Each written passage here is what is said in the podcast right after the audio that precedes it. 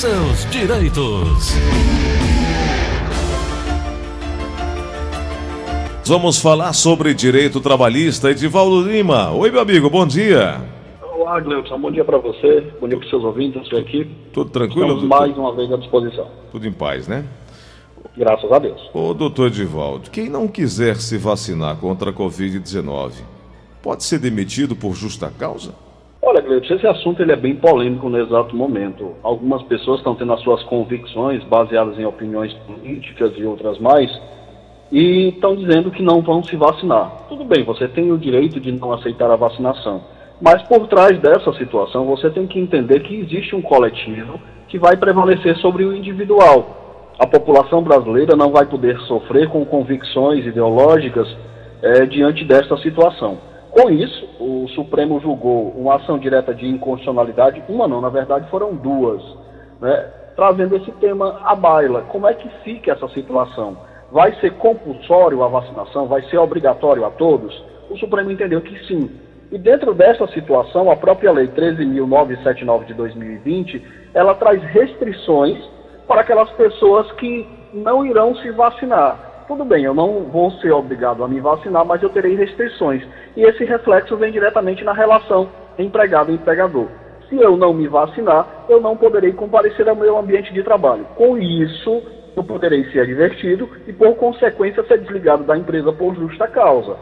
Porque, a partir do exato momento que eu não aceito me vacinar, é um direito meu, mas o direito à vida é o direito maior que todo e qualquer cidadão tem, eu irei comprometer todo o ambiente de trabalho. E a própria Constituição Federal traz o meio ambiente seguro, no artigo 225. A CLT traz as regras de direito de trabalho e ambiente de trabalho seguro. Então, se você não se vacinar, você não vai poder expor a vida dos teus amigos, dos teus companheiros de trabalho ao risco de se infectar com a Covid. Então, você vai ser desligado da empresa por justa causa. Bom, então é o seguinte: a recusa à imunização pela vacina é um descumprimento e isso caracteriza como insubordinação, o que pode levar não só insubordinação, como também indisciplina, gerando uma uhum. justificativa para rescisão por justa causa, é isso? Exatamente. Aí esse empregado ele não vai ter os seus direitos e as suas garantias trabalhistas no momento da rescisão. Ele vai perder praticamente, ele vai receber os dias trabalhados, o saldo de salário, mas ele não vai receber até o próprio seguro-desemprego, já que ele foi desligado por justa causa daquela empresa. Então vem cá, se o trabalhador disser que não quer se vacinar e ele vai sofrer essas sanções, mas isso também pode ser replicado para aquele que se recusa a usar máscara eh, no ambiente profissional? Sim, você também está na mesma linha de raciocínio os EPIs, eles são é, equipamentos obrigatórios e eles preservam a segurança no ambiente de trabalho. Ele precisa ser utilizado. Então, se o funcionário também não está utilizando máscara nesse momento, ele pode ser advertido, claro. É, demitir de imediato logo o funcionário, Mas começa aí, doutor. Seja o caminho mais plausível. Desculpa lhe interromper. Advertir, Desculpa a razão. É isso que eu lhe falar. A, a, princípio, não vem logo uma demissão. Requer, aliás, é, é, é é, como diz o amigo meu, é de bom alvitre uma advertência ao colaborador, né? Exatamente. Até mesmo porque aquele funcionário, ah, por muitas vezes, ele foi treinado para fazer parte daquela equipe, na, daquela empresa. Então, dê uma advertência. Se prevalecer essa situação, aí sim você pode desligar o funcionário por justa causa, alegando justamente essa tese. Ele está colocando a vida dos seus companheiros de trabalho em risco. Como aqui o Nelson está pedindo para falar, então frugal, de forma frugal. Sabe o que é frugal, né, Nelson? De forma simples. de forma simples. Quem não é, é, estiver intencionado a manter-se é, é dentro do, do, do, que a lei determina, obviamente está indo de encontro e pode sofrer sanções por isso. Exatamente. Perfeito. É a mesma linha de raciocínio, Gleudson. Quando a gente fala de. Volta na questão da vacinação, é, é, explorando o assunto para que o ouvinte possa entender melhor, é, alguns evangélicos, claro, não são todos, eles não podem receber doações de sangue. Uhum. E quando ele chega no hospital, por muitas vezes apresenta uma carteirinha dizendo que, olha, não posso receber doação de sangue, o médico já foi, o, o Supremo já decidiu a situação, ele vai ter que se for necessário à vida daquele paciente, fazer a transfusão de sangue, porque o direito à vida prevalece sobre qualquer outro direito. Você é. tem uma convicção ideológica, mas a sua vida é mais importante e o médico tem o dever legal de agir. Então essa situação é praticamente quase que idêntica. Se você não se vacinar, você está infringindo as leis e colocando a sua vida e de outros em riscos. Vale lembrar. Então né, essa situação é bem delicada. Então vale lembrar que a Constituição Federal impõe às empresas a obrigação de garantir um ambiente de trabalho seguro aos, a Exato. todos os empregados, né? Doutor Divaldo, uhum. me permita trazer aqui uma dúvida de um ouvinte que está ao telefone. Alô, quem fala? É, Francisco. Meu amigo Francisco, bom dia. Qual é a dúvida? É porque eu trabalho numa empresa que trabalha com produto de limpeza hum. e a empresa exige é, curso MOP é, desse curso que para carga perigosa. E a gente trabalha com produto químico e trabalha transportando álcool também, e a empresa não paga insalubridade para a gente. E, e, eu queria saber se a gente se é, tem esse direito. Doutor Divaldo. Milton, essa situação tem que saber se os produtos químicos que ele transporta está registrado naquela lista do Ministério do Trabalho que hoje está agregada ao Ministério da Economia. Se esses produtos químicos estiverem listados lá, sim, esse funcionário faz jus ao direito da insalubridade e ali você vai ver a porcentagem que ele faz direito. Se a empresa não estiver pagando, ele tem direito de ir à Justiça do Trabalho e cobrar esse remanescente e passar a receber. Doutor Divaldo, tem um, um, um, ouvinte nosso que faz uma pergunta super interessante sobre o Programa Emergencial de Manutenção do Emprego, que é o conhecido BEM, né? E a pergunta que ele fala é o seguinte: olha, é, eu aderi a esse programa, eu sou um beneficiário dele, do bem, onde o empregado não pode ser demitido. Mas nesse caso, eu posso fazer um acordo com o meu patrão? É o Elton que faz essa pergunta.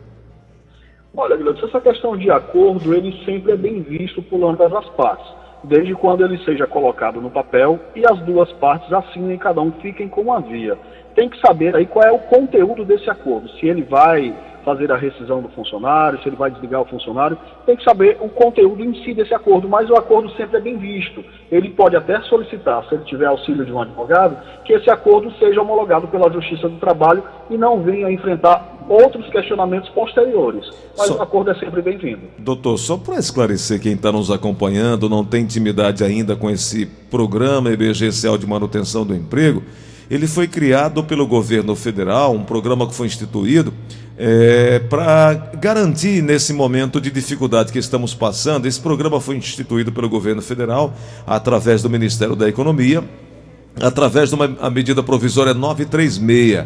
Esse programa oferece medidas trabalhistas para enfrentamento do estado de calamidade pública e da emergência de saúde pública decorrente do coronavírus e esse benefício emergencial de prevenção do emprego e da renda, chamado BEM, será pago quando houver acordo entre trabalhadores e empregados nas situações de redução proporcional de jornada de trabalho e de salário e suspensão temporária do contrato de trabalho. Então é para isso que esse programa foi criado e é só para esclarecer quem está que não está ainda familiarizado com isso. Tem mais uma pergunta chegando aqui na linha da Verdinha. Alô, quem fala? Bom dia, Rogério. Fala, meu amigo, bom dia. Qual é a pergunta? É que eu, eu, eu saí da empresa, estava trabalhando 23 anos, o rapaz entrou para fora da empresa. E eu tinha ido para saber como é que estava minha. Que tinham as minhas parcelas, passe como eu tivesse recebido, só que eu não recebi nenhuma. Parcela de quê? Parcela do seguro.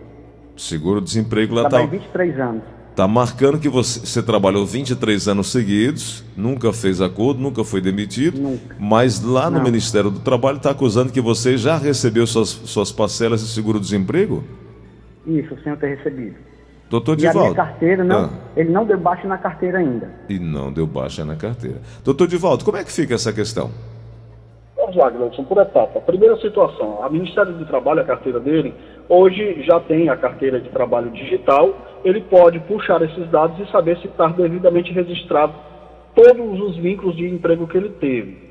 É, diante dessa situação, se ele não recebeu, ele tem que solicitar à empresa que devolva, porque futuramente ele irá precisar junto à Previdência Social, até como forma de comprovar o vínculo e você requerer a sua aposentadoria. Segundo, essa questão do Cine constar lá o recebimento, ele não recebeu, aí ele vai ter que vir para a esfera penal, ele vai ter que comunicar às autoridades competentes, a polícia, fazer um boletim de ocorrência e levar esse boletim de ocorrência até o Cine informar, olha, eu não recebi, eu não estou recebendo essas parcelas e preciso receber. Se realmente o Cine confirmar que ele já recebeu, e está fazendo a comunicação falsa de crime, ele vai responder juridicamente. Se ele conseguir comprovar que não recebeu e o Cine está com o erro no sistema, o Cine pode ser processado aí junto com a esfera do governo e ele receber essas parcelas e até ser passivo aí de, de uma indenização por danos materiais, já que envolve uma renda que por direito ele tem. É verdade. Veja só que um assunto leva a outro, né?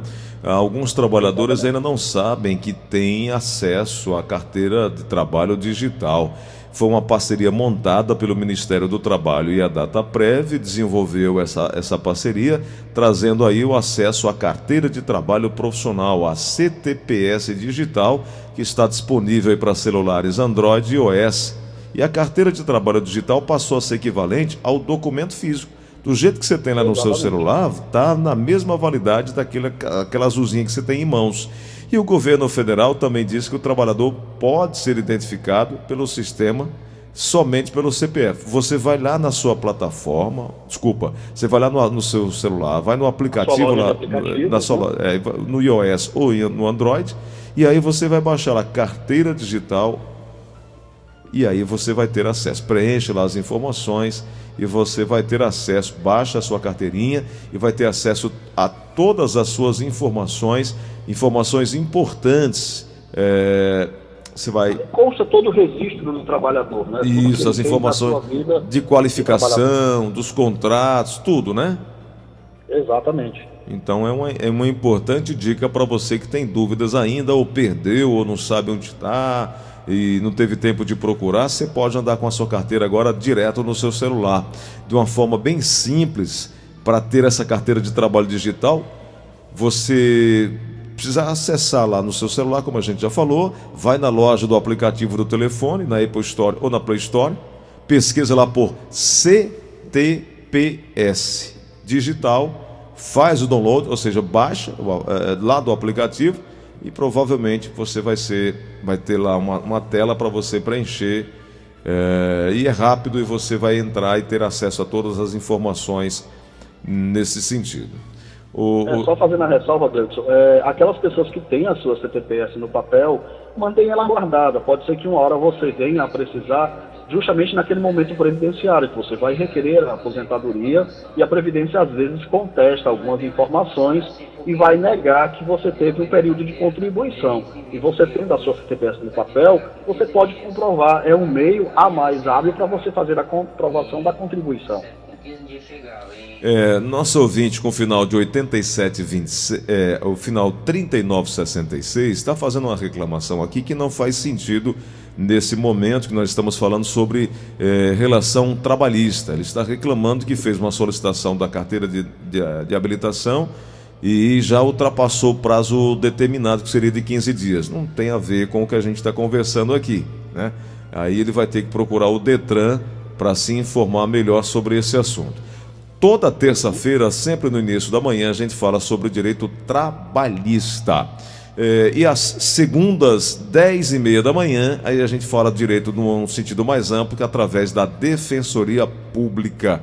Por que, que a gente faz isso? Porque nós temos uma, uma grande camada de, de, de, de assuntos a debater e o Show da Manhã nada mais é do que uma revista onde a gente discute uma série de assuntos e para isso a gente cria colunas dentro, dos program dentro do programa para poder atender a todas as demandas. Né?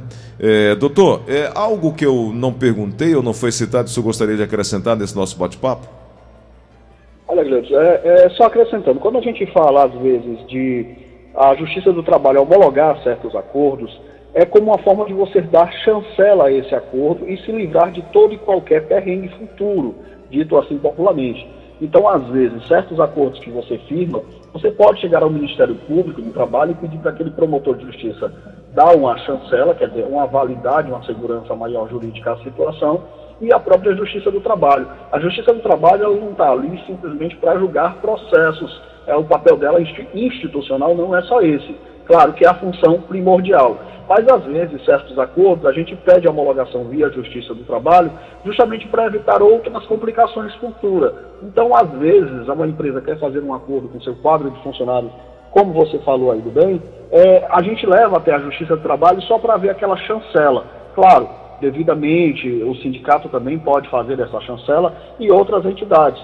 Mas essa segurança jurídica hoje é válida, principalmente no mundo que as leis estão sendo flexibilizadas a quase todo instante. E o direito do trabalho, como uma relação direta e objetiva empregado e trabalhador, ele precisa criar essa segurança para que não venha a existir demandas desnecessárias na justiça do trabalho. É isso. Doutor Divaldo, deixa aí o seu contato para essas informações iniciais que os ouvintes precisam e essa prestação de serviço inicial que o senhor faz, por favor.